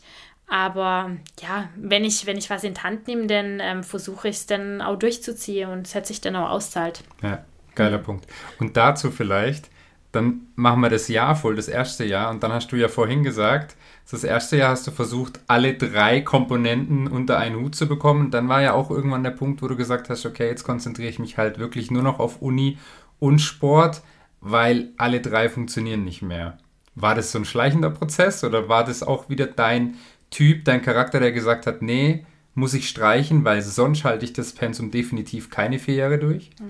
Also es gab jetzt keinen irgendwie Schlüsselmoment, es war schon was Schleichendes. Ich meine, man, man sieht den einfach auch, ich meine, eine, eine Nacht mit ähm, vier Stunden oder drei Stunden, da spielt sich am nächsten Tag einfach ähm, ja. vielleicht nicht, nicht ganz so gut, du meinst ja nicht so fit oder ich meine, man merkt denn doch, ähm, wenn es denn 40 Grad vielleicht ähm, im Juni hat, ähm, und mal zweieinhalb Stunden auf dem Tennisplatz ist, habe ich jetzt am Abend vorher Wasser trunken, ähm, ja, oder zwei, drei, vier alkoholische Getränke oder fünf. Und ich bin trotzdem froh, dass ich das erste Jahr probiert habe, zum ja. alles, ähm, alles drei zu machen, weil sonst würde würd ich vielleicht auch denken, oh, ich habe was verpasst. Mhm. Ähm, aber ja, schlussendlich war schon ein schleichender Prozess, wo man, wo man dann auch merkt, ähm, klar, und, und der Erfolg, man sieht dann halt einfach, okay, das Training bringt was. Uni kann man ja nicht weglassen. Also diese, diese Entscheidung hatte ich ja gar nicht, dass ich jetzt sage, okay, ich studiere nicht. Ja. Ähm, von dem her war ähm, die Schule klar und dann kommt es halt drauf an, ja. Und ich denke, da hätte einfach das Tennis denn eher zum Charakter gepasst zu meinem, wie jetzt ähm, vier, vier Jahre Party machen. Mhm. Mhm. Ähm, Wann hat sich der Erfolg bei dir eingestellt? Also du hast am, du hast gesagt, du kommst rüber, oder Sebi vorhin auch zusammengefasst, nochmal so Top 50 Deutschland, dann kommst mhm. du rüber, reichst dich irgendwo hinten wieder ein, musst mit den ganzen Gegebenheiten erstmal klarkommen. Wann würdest du sagen, ja, warst du so auf dem, auf dem Vormarsch? Mhm für, für mich war das erste Jahr, muss ich sagen, eigentlich ähm, ganz, ganz schön, weil ich, ähm, wie gesagt, ähm, ich habe für mich gespielt und ähm, habe das ähm, hinter in der Mannschaft eigentlich genossen, weil ich hatte in Anführungszeichen keinen kein Druck. Mich mhm. hätte niemand kannt. Okay, das war, war die Bianca aus ähm, Deutschland und die kommt, kommt jetzt da mal rüber und ähm, da hat eigentlich niemand so den Fokus auf mich gelegt. Und ich glaube, ähm, dass das jetzt für mich zum Reinkommen ähm, in ein anderes Land ähm, sage ich jetzt mal, gerade so richtig war, wie es ähm, war. Und dann habe ich dann schon, ich habe das Jahr ähm, braucht, glaube ich, ein Jahr. Und dann ist so ab meinem zweiten Jahr eigentlich angefangen, wo ich denke, merke habe, okay, also ich komme mit der Situation zurecht, ähm, das, das passt alles und ähm, das wird besser. Und dann war es auch schon. Ich habe, ich meine, es war eine Sechsermannschaft, ich habe an fünf habe ich angefangen, habe dann mein zweites Jahr ähm, an, an Position drei oder vier gespielt und hat, hatte dann in meinem zweiten Jahr dann auch schon meine erste Rangliste ich meine, das war dann, dann irgendwie Nummer 80 oder so ähm, in Amerika. Aber ähm, so, ja, im Laufe des zweiten, zweiten Jahres mhm. war es dann eigentlich so, dass ich gesagt habe, ich bin ankomme und ähm, ich ziehe das jetzt durch und ähm, ich, ich versuche das jetzt einfach, ja. Sehr geil. Du sagst halt, du hast im, im ersten Jahr das genossen, ja. weil dieser Druck auch nicht da war. Du kamst, du warst die, die Neue aus Deutschland ungefähr. Ähm, wie hat sich dein, dein Spiel verändert? Ich meine, klar, es muss besser geworden sein, weil du bist ja in der, in der Rangliste auch gestiegen, was mit dem Tennis zu tun hat. Aber ähm, wenn, wir, wenn wir beim Thema Druck bleiben quasi, wie hat sich insofern für dich verändert, auch vom, vom, äh, vom Druck her, vom Leistungsdruck her? Am Anfang, als du neu warst und quasi befreit aufspielen konntest, im Vergleich zu dem Punkt, wo du auf einmal intern im Team an Setzliste oder eins warst. Ja? Hm. Also ich mein, mein der Druck, das muss man einfach sagen, der wächst ähm, mit, mit jeder ranglichte Position, die man, die man vorkommt. Ähm, da, da wächst der Druck, wobei so, so dieses Mentale, mir hatte jetzt vielleicht jetzt nicht ein spezifischer Mental Coach oder so, aber ähm, die, die, die Psyche, sage ich jetzt mal, da hat man schon auch dran gearbeitet und ich, ähm, ich denke auch, dass, dass das eine von meinen grundsätzlich, also jetzt nicht nur im Tennis Stärke ist, dass man mit Disziplin und Drucksituationen, dass ich da gut ähm, umgehen kann und deshalb habe ich das jetzt auch nicht ähm, also den, den Druck modsmäßig als ähm, schlimm empfunden. Das war, ähm, das war dann eigentlich eher so, so das letzte Jahr, wo ich dann gemerkt habe, okay, also das, ich hatte dann irgendwann auch den Spitzname oder so, sie haben immer gesagt, German Machine. und ähm, da, das war irgendwie schon so ein Programm, wo man abgespult hat, wo für mich irgendwann war es dann selbstverständlich und ähm, dann dachte ich dann schon, wow, was ich, wenn ich jetzt so diese Leistung halt mal nicht mehr abrufen kann oder dann einfach ähm, auch müde bin. Ich meine, ich hatte nach, meiner, äh, nach meinem zweiten Jahr eine Schulter-OP. Ähm, die ja, Schulterkapsel war ausgla ähm, ausgeleiert, ähm, Sehne angrisse und da habe ich mich dann auch entschieden, dass ich das drüber machen lasse. Und ähm, ja, das, das war dann auch alles wieder. Ich meine, das muss man wirklich, da sind wir wieder bei der Professionalität. Ich hatte drei Monate lang, vier Monate lang jemand, der jeden Tag eine Stunde nach mir, nach mir und meiner Schulter geschaut hat. Mhm. Also Mega. das wird man hier, kriegt man, sage ich jetzt mal, was kriegt man? Zweimal Physio, 20 Minuten genau. oder so. Und dann, und das war's. Und von dem her, ich glaube jetzt nicht, dass meine Schulter wieder so wäre. Ähm, wenn das, wenn das jetzt hier in Deutschland gewesen wäre. Aber die haben sich dort ähm, schon, also die, die Sportler, die haben einfach diesen hohen Stellewert und ich habe jetzt auch eigentlich keine, keine Probleme mehr. Und ähm, von dem her, es war, war einfach eine tolle Erfahrung, würde ich auch. Ähm, sehe ich jetzt jemand, eine junge Spielerin, äh, wo sagt, ja, Bianca, wie war denn das da drüben, würdest du wieder machen? Da zögere ich gar nicht, würde ich sagen, ja, geh rüber, mach das. Du musst halt, es muss jeder für sich entscheiden, brauche ich diese Top-Uni im Tennis oder im Sport? Wo ich jetzt da vielleicht bei mir auch ein bisschen ein Fragezeichen würde ich sagen, okay, hätte es mir vielleicht auch vom, vom Sport her ein bisschen weniger Druck getan. Mhm. Ähm, aber mache würde ich es auf alle Fälle. Und ähm, ja, zu, zu, jeder Zeit. Man muss halt einfach wissen, ähm, was suche ich mir für eine Uni aus und was ist mein, mein Fokus. Aber ich denke auch, das ist eine Erfahrung, ähm, die, man, die man dann drüber trifft. Ich meine, da muss man halt ähm, für sich dann auch mal Grenze setzen und sagen, okay, ich mache das so und so weit oder so und so weit will ich das und hier sage ich, nee, jetzt geht es nicht mehr. Und ähm, das hilft mir jetzt auch heute, um dann mal sagen, nee, also jetzt mag ich nicht mehr oder so weit mache ich es oder denn ist mir zu viel und ähm, von dem her war es. Ich sehe es mittlerweile sehe ich es als wichtige Lebenserfahrung. In dem Moment ähm, war es dann vielleicht, ich glaube auch gerade für meine Familie sehr schlimm, weil es bei mir dann auch einfach irgendwo an eine Grenze ging und sie halt nicht da war, zu mich zu unterstützen. Das mhm. war schon ähm, eine gewöhnungsbedürftige Situation, wenn es einem jetzt auch nicht so gut geht dass man keine Familie, ich meine, da sind wir wieder beim Familienmensch, mhm. wenn man keine Familie da hat und sie konnte da eigentlich nicht helfen. Und ähm, ja, aber definitiv wieder mache, würde ich jedem, jedem rate, der im Sport was ähm, erreichen will und jetzt in Deutschland halt noch nicht die Entscheidung trifft, ja, ich werde Profi. Dann probier so, ja. Du hast gerade das Thema Familie angesprochen, ähm, eben das Umfeld, das man daheim hatte, das man dann auf einmal nicht mehr hat, ja, was mhm. ja viele, viele ähm, äh, Profisportler oder, oder ambitionierte Sportler dann auch haben, wenn man irgendwann den Wohnort wechselt, äh, muss nicht mal die USA sein. Äh, wie war das dann im Team? Ich meine, manchmal sagt man, hey, mein Team war meine Ersatzfamilie. Jetzt äh, haben wir schon ein paar Mal gehört von ein paar Leuten, äh, klar hast du deine Leute im Team, auf der anderen Seite ist die Konkurrenz ja auch da. Mhm. Stelle ich mir das als Fußballer so vor im Tennis, ähm, würdest du sagen, da ist miteinander noch mehr da, weil jeder einzeln für sich spielt? Oder würdest du sagen, genau deswegen ist eher das Miteinander weniger da, weil eben jeder einzeln spielt und ja auf sich schaut, auch wenn ihr Doppel habt natürlich teilweise, mhm. aber auf der Setzliste sieht man ja genau, wer ist an Nummer 1 gesetzt, wer an Nummer 2, wer an Nummer 3. Mhm. Wie war das, das Miteinander da? War das eine Ersatzfamilie? War man füreinander da oder war das mehr Konkurrenz? Es war beides, aber ähm, es war, war schon man verbringt, man muss sich das vorstellen, wenn man jetzt, okay, ähm, zwei Stunden Tennis und dann noch ähm, Fitness, man geht dann teilweise in die gleiche Kurse. Also es ist schon so eine kleine Familie. Ähm, also ich habe es drüber schon auch als Familie. Der Konkurrenzgedanke natürlich, der ist da, aber ähm, trotzdem der Familiengedanke, ich, ich hatte, sage ich jetzt mal, im Team, man, man versteht sich nicht mit alle gleich, ähm, da, da wird man lügen und wahrscheinlich ist jetzt vielleicht, wenn man jetzt um eine Position kämpft, um, um die Position 1 oder 3, ähm, dann versteht man sich vielleicht auch mit der Person jetzt in der Mannschaft nicht ganz so gut. Ich meine, wenn jetzt ich an 1 gespielt habe und ähm, dann habe ich keine Konkurrenz zu unserer Nummer 6, mhm. dann versteht man sich da wieder besser. Ich habe ähm, zwar wenige, aber ähm, wirklich auch gute Freunde kennengelernt, die jetzt außerhalb vom Tennis waren auch Sportler. War, ich meine, jetzt an unserer Hochzeit, da hatte ich auch eine Freundin da aus dem Volleyballteam aus Schweden. Ähm, wo man so Kontakte knüpft, ähm, sind, sind nicht viele, weil man einfach die Zeit dann auch nicht hat. Aber es ist schon so eine kleine Familie und ich würde sagen, im, im Vergleich ähm, zu, zu jetzt Deutschland, also bevor ich jetzt rüber bin, hier ist schon sehr viel mit Neid verbunden. Also das mhm. habe ich jetzt auch so empfunden, mhm. ähm, wo es einem nicht jeder gönnt. Ähm, der Erfolg ähm, und alles. Und das war jetzt eigentlich drüber, fand ich relativ angenehm. Jetzt in, in der Mannschaft sind, es zählt ja schlussendlich, ich meine, es sind sechs Einzel, die man spielt.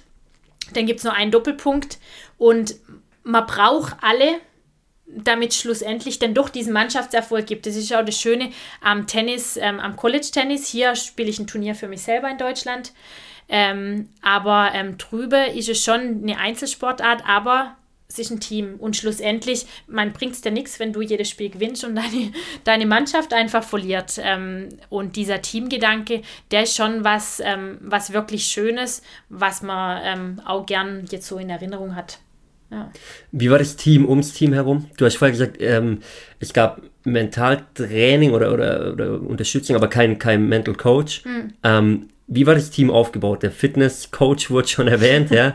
Ähm, ja. Die, die Cheftrainerin quasi wurde erwähnt. Wen gab es noch ringsum? Ja, ich meine, der Trainer, Trainerstab war ein Head Coach, Assistant Coach, dann meistens so ein Volunteer Coach, also so aus drei, ähm, drei Leute waren eigentlich immer beim Training. Dann gab es eben einen Fitness Coach und ähm, wo man schon auch den, die Professionalität immer ähm, gesehen hat, war, war einfach dann ähm, auch, sage ich jetzt mal, beim, beim Physio. Mhm. Also egal, ob jetzt ähm, beim Warmacher mit ähm, Heatpacks und ähm, Kühle und ähm, irgendwelche, sage ich jetzt mal, Bandage. Und also da wurde man schon wirklich sehr, sehr gut ähm, gut behandelt. Es gab kein Training, wo man danach, ich meine, diese bekannte Eistonne, da bin ich wirklich nicht böse, dass, ähm, dass das jetzt nicht mehr der Fall ist. Also egal, wenn wir auch im Flugzeug unterwegs waren, in jedem Marriott oder sonst irgendwo wurde danach die Badewanne gefüllt und an die Eiskübelmaschine im Gang und ähm, Eis geholt und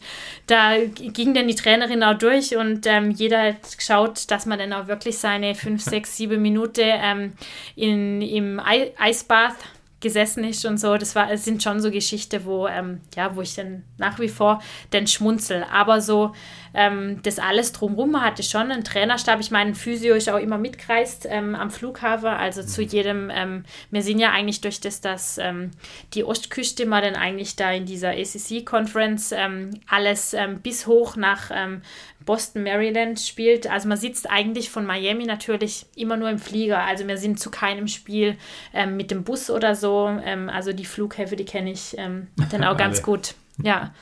Wie war das mit dem Uni-Alltag? Ein super Verein zu vereinbaren, weil halt einfach ähm, die Professoren, die unterstützen das. Mhm. Also ähm, klar, wir haben den, wenn man Freitag, Sonntag spielt, ähm, man fliegt Donnerstag los, ähm, Freitag verpasst man schon mal Vorlesung. Wenn man vielleicht dann irgendwie Sonntagnacht ankommt, muss man vielleicht am Montag dann auch nicht gerade ähm, eine Klausur schreiben, die kann man dann irgendwie mittags, abends oder irgendwie nachschreiben. Also von dem her, das ist ähm, gar kein Problem. Also das ist gerade das Schöne, ich glaube ich, was man dann genießt, dass man es halt alles unter einen Hut kriegt. Ja. Ja, also da wieder der Vergleich, Thema Schulsystem, Fabi, dein Lieblingsthema. Äh, Bianca, würdest du unter, unterstreichen, dass da die Förderung wirklich mehr da ist? Total. Was das Sportliche angeht in den USA beispielsweise. Ja, nee, also ich, man kann es eigentlich, vergleichen kann man es gar nicht. Und ähm, das ist, das ist darüber schon sehr ähm, vorbildlich, wie sie da unterwegs sind. Was sagt The German Machine ähm, okay. zum... Äh, wir haben, wir haben den Podcast hier. was, was sagt The German Machine zum, zum Umgang mit Druck? Ich meine, wir haben es jetzt schon ein paar Mal gesagt, ja. Ähm, man macht ihn sich selber irgendwann, er kommt irgendwann auch von außen, wenn du, wenn du an Position 1 gesetzt bist. Ähm, du willst performen, es ist aber ja auch Druck, dann letztendlich auch wenn es gefördert wird von den Professoren, trotzdem muss ja auch da Leistung bringen mhm. und, und, und willst irgendwie, du hast ja gesagt, du hast selber auch einen Anspruch an dich gehabt, was, was bestimmte Noten anging, ja. Mhm. Ähm, hattest du Tricks, wie du damit umgegangen bist? War irgendwelche, irgendwelche Routinen, die du immer angewendet hast? Gab es da irgendwas? Oder sagst du, nee, eigentlich gab es gar nicht, das hat sich halt irgendwie entwickelt? Es hat sich mit Sicherheit entwickelt, wobei ich sage, mein, sage ich jetzt mal, Weg mit dem Ganze umzugehen, war eigentlich ähm, die Vorbereitung. Also ich habe irgendwann gesagt, okay, ich kann nicht mehr wie wenn ich so und so viel trainiere und ähm, schaue, dass ich ähm, fit bin, auf dem Tennisplatz alles gebe, ähm, immer meine 100% gebe, ähm, die Ernährung passt, wenn die Vorbereitung zu 100% stimmt, reduziert sich eigentlich auch der Druck, weil mehr kann ich nicht machen und so wie es denn für mich war, also wirklich die, der Umgang mit Druck habe ich ähm, gelernt durch meine Vorbereitung. Wenn, wenn da alles stimmt und ähm, ich da alles gemacht habe, was, und das nehme ich auch jetzt noch für den Alltag. Ich meine, wenn ich, ähm, sage ich jetzt mal, für meinen Kundetermin ähm, das so und so vorbereitet habe, ich kann nicht vorhersehen, wie ein Spiel wird. Ich mhm. kann nicht vorhersehen, wie ein Kundegespräch wird.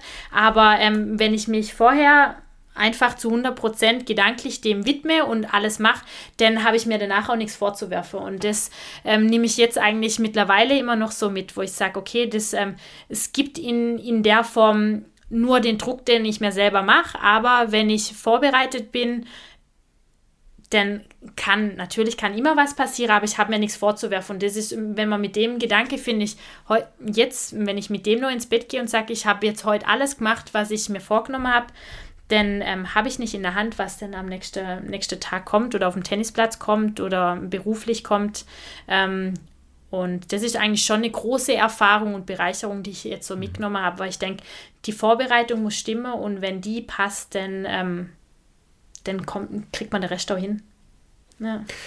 Auch, auch das wäre ein Punkt für alle ähm, von euch da draußen, die da zuhören, ähm, was man, glaube wirklich in jedem Lebensbereich anwenden kann. Du hast gerade erwähnt, Bianca, ähm, Thema Vorbereitung, ja.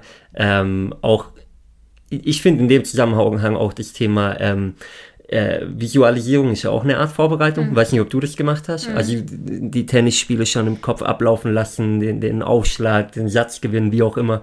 War das, war das eine Thematik für dich, was du auch gemacht hast? Sehr viel, ja. Also zum einfach ähm, vor, vom Spiel nochmal in sich gehe und sich das vorstelle, auch gerade diese, da sind wir wieder beim Druck, diese Drucksituationen sich ähm, bildlich bildlich vorstelle, wie fühle ich mich, wenn jetzt da irgendwie 200 Leute sitzen mhm. und ähm, ich stehe mit dem Rücken zur Wand und hinter dran, mir spielt jetzt irgendwie auswärts und hinter dran irgendwie erster Aufschlag Netz, jetzt habe ich nur einen Aufschlag und sie ähm, irgendwie klatscht hinter dran irgendwie nur blöd dazwischen oder ähm, kommt irgendwie ein Kommentar, der einem bestimmt ist und, und sich diese Situationen vorzustellen, wie es ähm, ich meine, man darf sich nicht immer nur die, sage ich jetzt mal, schöne Seite vorstellen, aber je, je öfter man sich vorstellt, wie sieht es aus, wenn ich mit dem Rücken zur Wand stehe, ich meine, das, das hilft schon. Und das haben wir auch drüber in viele Spielformen einfach so gemacht, dass man sagt, okay, jetzt steht es spitz auf Knopf und wie, ähm, wie reagiere ich denn und wie, wie fühle ich mich? Ja. Du hast, bevor wir auf Aufnehmen gedrückt haben, war das, glaube ich. Ich hoffe, sonst korrigiert mich, aber ähm, das Beispiel gegeben vom, vom Fitness-Training, wenn eine zu spät kam, dass die anderen quasi rangenommen wurden aus dem Team. Das kannst du mhm. gleich nochmal in deinen Worten beschreiben. Ja. Ähm, wie siehst du das aus heutiger Sicht und würdest du es als Trainerin selber auch so machen? Also vielleicht beschreibst du kurz die, die Thematik ja. nochmal, wie das war. Ja.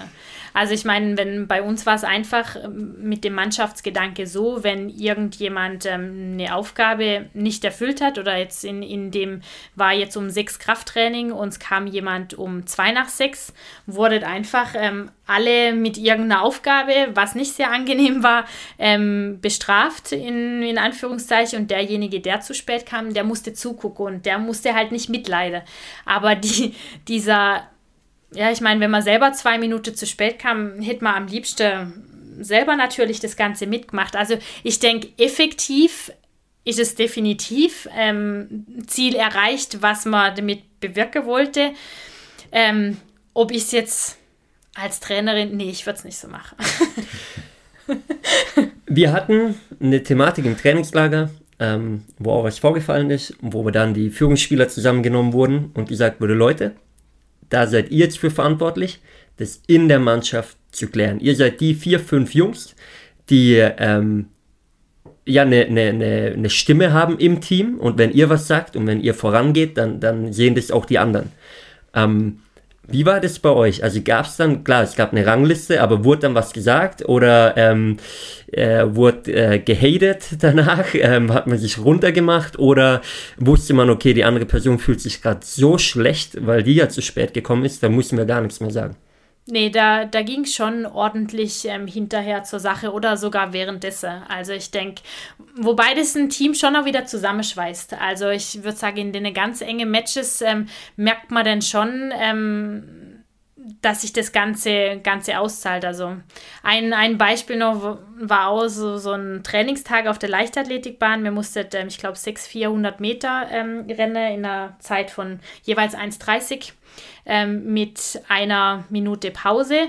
Und ähm, dann ist halt einfach so, wenn, wenn einer von, von der Mannschaft diese 1,30 nicht packt, zählt es nicht als erfüllt für alle. Mhm. Also jetzt, denn wenn, wenn das Spieler 1 beim ersten Mal nicht schafft, Spieler 2 beim zweiten Mal 1,40 braucht, dann haben wir noch gar kein 400 Meter geschafft. Und wenn man jetzt natürlich ähm, ja, da ist einfach dieser, da sind wir wieder bei diesem Mannschaftsdruck, schweißt zusammen diese Übungen. Aber ähm, also der Ton war nicht immer nett untereinander. Das muss man einfach zugeben, ja. Was ja vielleicht auch dazugehört. Ja. Also Zuckerbrot und Peitsche, ne, das, das Prinzip ein bisschen, um, um letztendlich ganz oben ankommen mhm. zu können. So, ich habe die Biografie von Roger Federer gelesen ähm, vor zwei, drei Monaten. Ähm, und da stand, meine ich, drin, dass es im Tennis auch so ist, wenn man ähm, wirklich äh, Tennis-Profi sein möchte, dass man finanziell von leben kann, äh, man mindestens unter die Top 100, wenn nicht sogar, also ja, und mindestens 50. unter die, ja, oder, oder eben sogar, sogar noch weiterkommen muss. Ne? Mhm. Ne? Ähm, wie war das bei dir damals? Und jetzt hast du ja schon gesagt, für dich gab es äh, deinen dein Freund, deinen heutigen Mann, ja, mhm. in der Heimat, der auf dich gewartet hat, quasi, wo für dich eh klar war, du gehst zurück. Gab es für dich irgendwann das Thema, dass du gesagt hast, okay, das Potenzial habe ich ja, was ja, was ja unbestritten ist, ähm, dass du das Ziel wirklich hattest, Profi zu werden und, ähm, und den Weg durchzuziehen? Oder war das für dich von Anfang an gar kein Thema? Wirklich Thema, da bin ich ehrlich, war es nie zum, zum Profi zu werden, weil ich, ähm, also ich, ich weiß, dass ich gut Tennis spielen kann. Das ähm, wusste ich vor Amerika, das wusste ich ähm, in Amerika und auch danach. Das weiß ich, ich meine jetzt auch heute, wenn ich auf der Platz stehe, ohne Druck. Also ich meine, ich spiele nach wie vor, ich spiele jetzt mit Tenge ähm, Oberliga. Ähm, jetzt am Wochenende spiele ich ähm, Ü30, Deutsche Meisterschaften.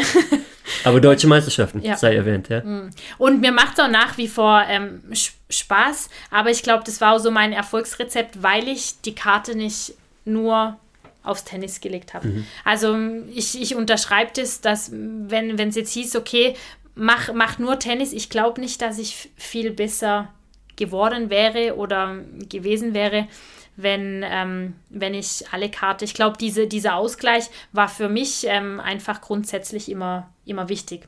Eine ne wirkliche Option Profi war es eigentlich gar, gar nie. Ja.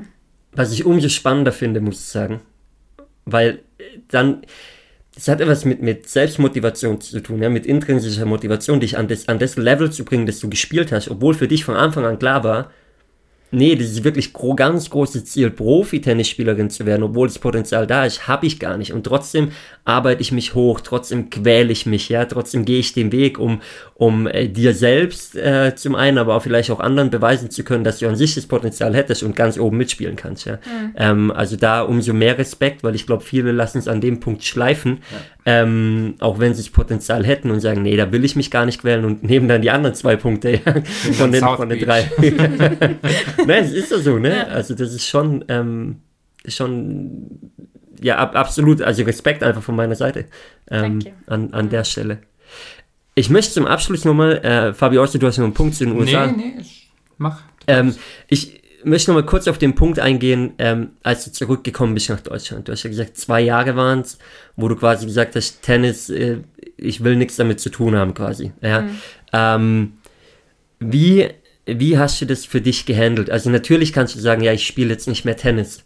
Aber du hast ja auch gesagt, es war halt die Bianca Eichkorn, weiß nicht, ob es damals Eichkorn oder schon Maus war, ist ja auch egal, aber es war einfach die Bianca und Bianca ist gleich Tennis und ähm, äh, jedem, dem du über den Weg läufst quasi, der sagt, ähm, hey, wie läuft's am Tennis oder hey, warum spielst du nicht mehr oder äh, was ist los? Ja? Mhm. Ähm, Gab es diese Momente? Wie bist du damit umgegangen? Und, äh, und ab wann kam der Punkt wieder oder was war der Auslöser, als du wieder gesagt hast, jetzt ist die Zeit gekommen, ich nehme den Schläger wieder in die Hand? Hm.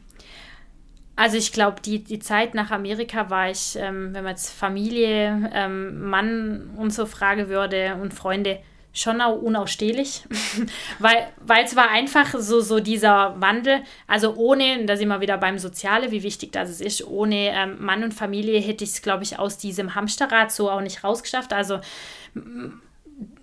ich habe drüber sechs Tage die Woche trainiert und viel mhm. trainiert. Und als ich wieder herkam, war das schon so, dass ich so diese Ruhe, die habe ich nicht kannt. Und ähm, ja, plaudere ich jetzt auch ein bisschen aus dem Privat, aber ich konnte wirklich von den sieben Tagen ähm, keine zwei Tage am Anfang mich nicht ähm, irgendwie sportlich betätige oder quäle oder irgendwie auspowern. Und ähm, da habe ich dann den, den Deal dann mit meinem jetzigen Mann dann geschlossen, okay, von den sieben Tagen darf ich zwei Tage keinen Sport machen die Woche. Also es war schon Ähm, so, und das ist mir wirklich schwer gefallen, also sehr schwer, ähm, wo es denn also nicht auch immer sch schön war, aber wenn ich Montag bis Freitag was gemacht habe, dann hieß es, okay, Samstag, Sonntag kein Sport. Mhm. Und dann, es war also eine richtige Qual am Anfang. Und ich glaube, hätte ich jetzt da Familie und Mann nicht gehabt, wäre ich da in der Form auch nicht ähm, wieder, wieder rauskomme. Wenn man was einfach vier Jahre lang wohnt, ist, dass man immer immer was macht und immer besser und immer mehr und, und so dieses ähm, runterkomme, das habe ich so gar nicht mehr kannt. Und da bin ich jetzt ähm, schon im Nachhinein wahnsinnig froh, dass ähm, ich da auch Leute hatte, die zu mir gestanden sind und Familie einfach, ähm, die mich da ausgehalten haben, weil schon eine Zeit lang war, ähm, was für mich wahnsinnig schwierig war und ähm, wo, ich, wo ich jetzt auch dankbar bin, dass ich, also hätte man jetzt gesagt, dass ich mit zweimal die Woche ähm, Sport mit ähm, den Kindern als ähm, total zufrieden bin und happy bin und das für mich ähm, ausreicht, hätte ich, also das hätte ich vor, vor zehn Jahren nicht unterschrieben, hätte ich gesagt, nee, also wenn ich meine fünfmal Sport die Woche nicht mache und jetzt ist es in Ordnung, man hat halt irgendwo jetzt einen anderen Lebensmittelpunkt gefunden und ähm, das ist auch schön so, aber es war also ohne, ohne Family und und äh, Mann und Freunde wäre es richtig, ähm, richtig schwierig geworden, glaube ich, ja. Du, eben, du, du, hast ja heute deine Family, die, die zwei Kids, hast äh, vorher gesagt, du spielst ähm, Tennis Oberliga noch, ähm, spielst äh, jetzt äh, die, die Ü30 Deutsche Meisterschaft, das heißt, du bist ja schon noch äh, auch im, im Tennis wieder unterwegs. Mhm. Ähm, Tennis Oberliga, wie muss man sich da einen Aufwand vorstellen? Also ich glaube, ähm, bei uns die Oberliga zeichnet sich jetzt in Tenge schon durch so die, das Mannschaftszusammengehörigkeitsgefühl. Ähm, wir sind privat befreundet alle und ähm, genieße das jetzt auch so als soziales Event. Wir sind jetzt keine Top-Oberligamannschaft mhm. und ähm, eher jetzt immer so, wäre jetzt Corona nicht gewesen, wären wir wahrscheinlich da ähm, die letzten zwei Jahre auch abgestiegen, aber es konnte niemand absteigen und jetzt versuchen wir es. Immerhin eine positive Sache. Ähm, jetzt versuchen wir es dieses Jahr wieder wieder, aber es ist einfach was, ähm, mittlerweile verbinde ich Tennis denn schon auch mit was Gesellschaftlichem mhm. einfach. Ähm, klar, ich, ähm, ich ziehe da, sage ich jetzt mal, meine Erfahrung immer noch aus, sage ich jetzt mal, eine Wundertüte und ich brauche da zum Glück für, für das jetzt nicht so wahnsinnig viel trainiere. Also, sage ich jetzt mal, im Sommer ist für ja, ein, zweimal die Woche. Das mache ich jetzt im Winter, spiele ich auch zweimal die Woche und ähm, das geht gut, aber mir macht es wieder Spaß und ich muss sagen, ich genieße es jetzt aktuell auch, dass mir das Tennis wieder so viel halt Freude bereitet oder ich das jetzt auch ähm, mit, mit den Kindern, der Große spielt jetzt auch und ähm, ja, dann fährt man dort an Spiele mit und ähm, das macht dann schon auch wieder Freude, ja. Und In dem Fall hast du dich durchgesetzt im Hause Maus?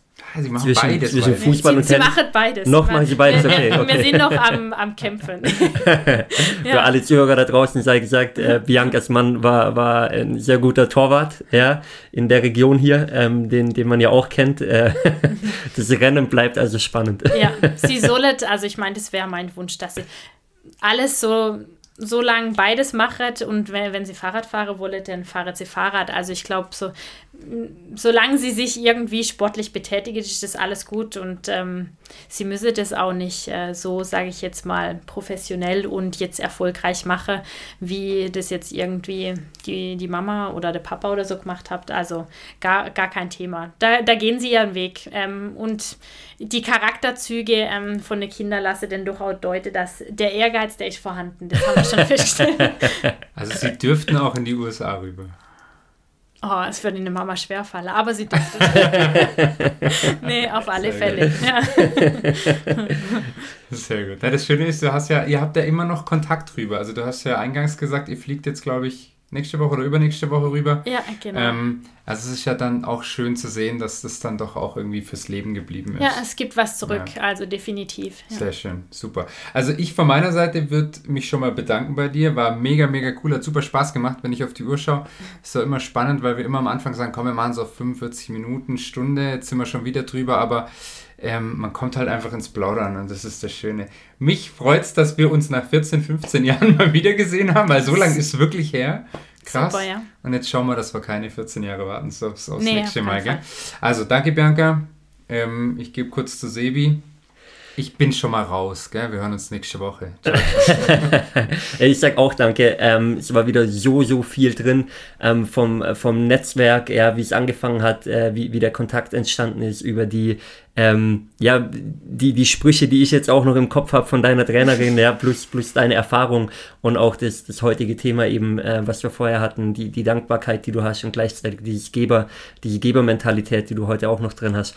Ähm, ja, also auch an meiner Stelle ähm, danke für die, für die Story, für die, für die Einblicke auch, ja, mit, mit Höhen und Tiefen. Und ähm, äh, viel Erfolg auf dem Weg für die deutsche Meisterschaft, die jetzt ansteht. Ja? Danke. Wollen wir nicht vergessen. ähm, und die letzten Worte gehören wie immer äh, dir als Gast. Ja, ich, ich sage danke, mich jetzt riesig freut, dass ich ähm, dabei sein durfte. Und ähm, ich kann, kann nur an alle draußen sagen, dass ähm, der Sport oder allgemein, ja, es gibt einem, gibt einem wahnsinnig viel, viel selber mit und ja, als, als sage ich jetzt mal, Motto für mich dieses ähm, I don't know if you can do this, yes you can, kann ich nur mitgeben. Ähm, packt's an, versucht's, egal ob es klappt oder nicht klappt, hinterher ist man schlauer, aber auf keinen Fall nicht versuchen auf, aus Angst irgendwie, ähm, dass es nicht klappt. Also ähm, ja. Sehr geil. Bianca, danke dir ja. und äh, in diesem Sinne, wir sind raus. Wir hören uns nächste Woche wieder, äh, dann wieder im Doppel mit Fabi. Und äh, bis dahin, gute Woche. Macht's gut. Macht's gut. Ciao, ciao.